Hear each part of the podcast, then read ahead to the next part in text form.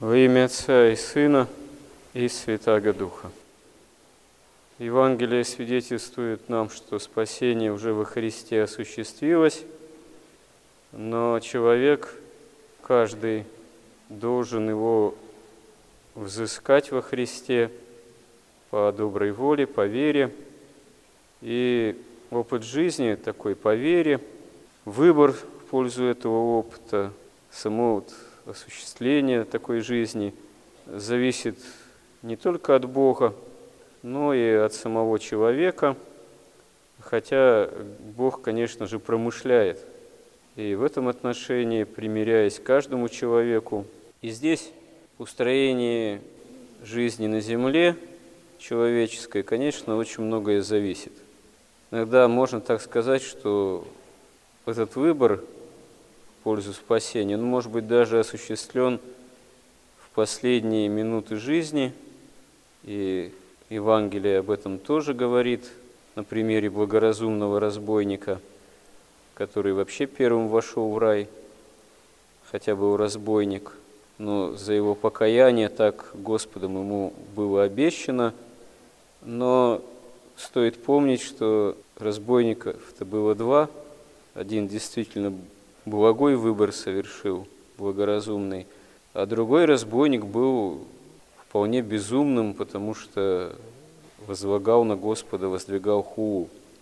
И, видимо, с вхождением в рай, в Царство Небесного, у этого разбойника возникли серьезные затруднения, потому что таков был его выбор. А вот почему тот или иной человек, находясь, казалось бы, в таком положении, в общем-то, одинаковым, потому что и тот, и другой разбойник, и тот, и другой был распят, а выбор разный. Почему вот сердце одного человека склоняется к такому выбору в пользу истины по отношению ко Христу, а сердце другого человека настолько ожесточен, настолько ожесточенным оказывается, что очевидным образом сам человек спасение истину может отвергать. На то, наверное, есть порой множество разных причин, которые нам трудно как-то исследовать, потому что мы далеко не все знаем о том или ином человеке. Мало того, мы о самих себе всего не знаем. Вот. До конца в себе часто не разбираемся. И хотя иногда пытаемся что-то из себя изображать или что-то о себе мечтать, но если наши слова, наши мечтания подвергаются какому-либо испытанию, далеко не всегда они выдерживают эти испытания. Один Бог знает то, что на самом деле в человеке. И, видимо, здесь все имеет значение на своем месте.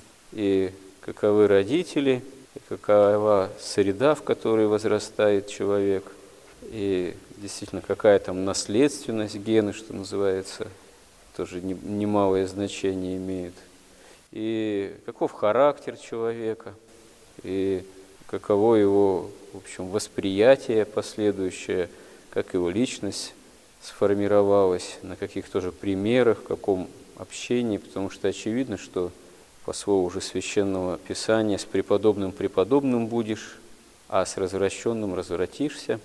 И Господь, конечно, и к этому всему примиряется, потому что не бывает, в общем, даже в одной и той же там, семье, среде не бывает одинаковых там, детей, людей, там, в общем, среди, да, по характеру. Недаром есть даже поговорка, что в семье не без урода. Ну вот мы видим, например, на примере семьи преподобных, Сергия Радонежского, родители Кирилл и Мария тоже прославлены как преподобные, что у них трое сыновей, и даже вот в юные года двоим учеба давалась легко, а Варфоломею, будущему преподобному Сергию, такой вообще известный факт жития, это учеба давалась трудом. Ну, такие были способности, такой склад характера, вот, э, такая психофизическая организация, как в наше время сказали бы. Ну, вот он молился – и Господь посылает, можно сказать, чудо.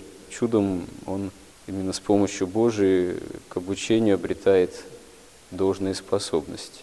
То есть этот пример, он нам говорит о том, что Господь промышляет, если это ему угодно, и применительно уже к той ситуации, какая она есть, как она сложилась, применительно и к характеру, и состоянию, там, и здоровью, и психофизическому человека.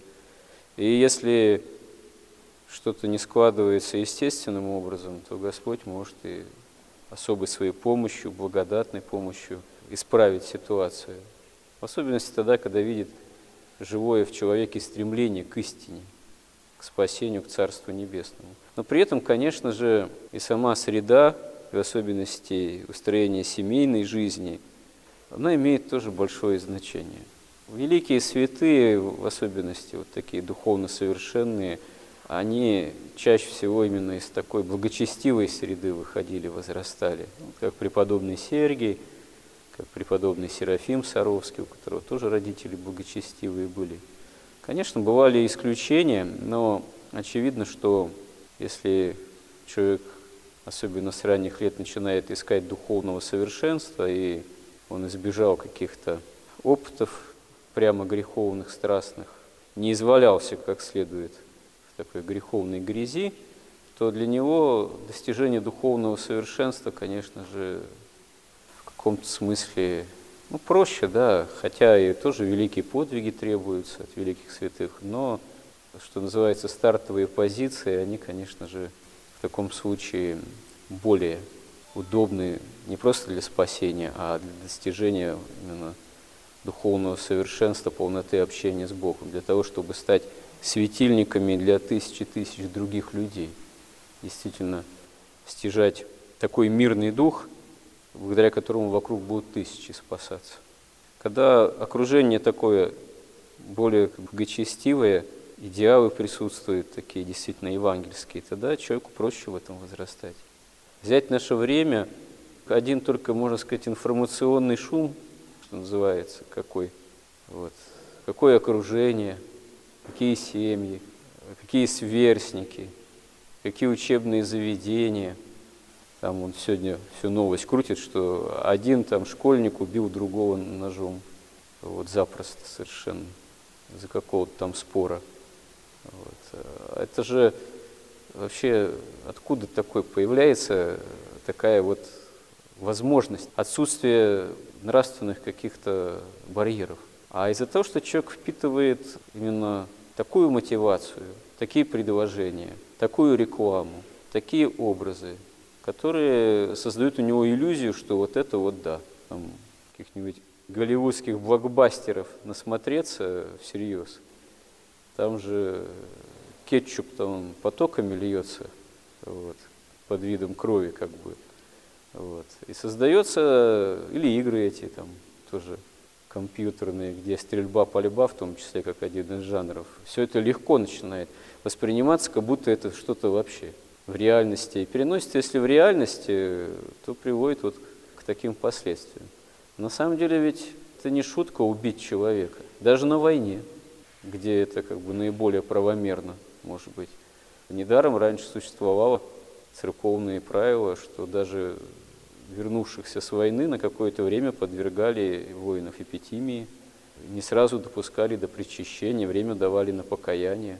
Даже если ты не мародер никакой, там, не изменник, так сказать, правомерным образом употреблял оружие, все равно даже на войне убийство есть убийство. А что говорить, если это не к войне имеет отношение, а, в общем, в обыденной жизни начинает происходить вот, из-за дележа какого-нибудь, из-за материальных ценностей, или вот вообще вот так вот, чтобы что-то там себя показать, и что ну, это даром не пройдет никому никогда. Это начиная с Каина, между прочим. Вот. Как святые отцы говорят, вообще ведь смерть первая на земле, самая первая, Авеля, от рук брата родного Каина, это смерть беззаконная, явившаяся в этот мир уже после грехопадения, смерть насильственная – даже не от старости, там, болезни естественной, а именно э, таким образом смерть врывается в мир, а Каин оказывается проклят на земле. И есть такие тоже варианты толкования этого проклятия, что не просто он там пошел по земле скитаться, а он стал таким трясущимся и стенающим, будешь трясущимся и стенающим на земле. То есть он, можно сказать, нравственно и психофизически больным человеком сделался, весь род его.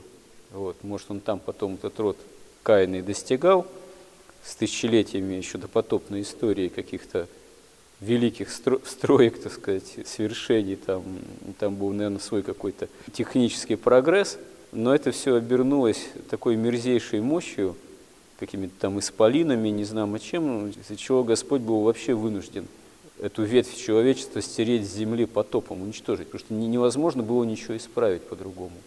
Ни покаяния никакое уже, ни богообщения, ничего не оказалось для этой ветви человечества осуществимым. А началось с некой зависти к брату Авелю, вот, и убийство его.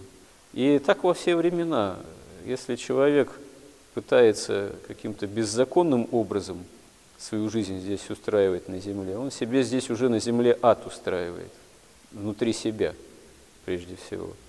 А если человек старается жить, не забывая о заповедях по-евангельских, то Господь во всем споспешствует, помогает устроению земной жизни. А самое главное, дарует Царство Небесное, жизнь вечную. Потому что как тут не изощряйся, как так сказать, не суетись, чего о себе не мечтай, все равно все рано или поздно умрем, поболеть еще может, сподобимся, вот, чтобы покаяться. А так, каких себе тут хоромы не воздвигай, каких благ не ищи, каким комфортом не пытайся себя ублажать. Все проходящее, все прах и пепел совершенно очевидно. И рано или поздно человек каждый перед этой очевидностью оказывается. И бедный, и богатый, кем бы то ни был.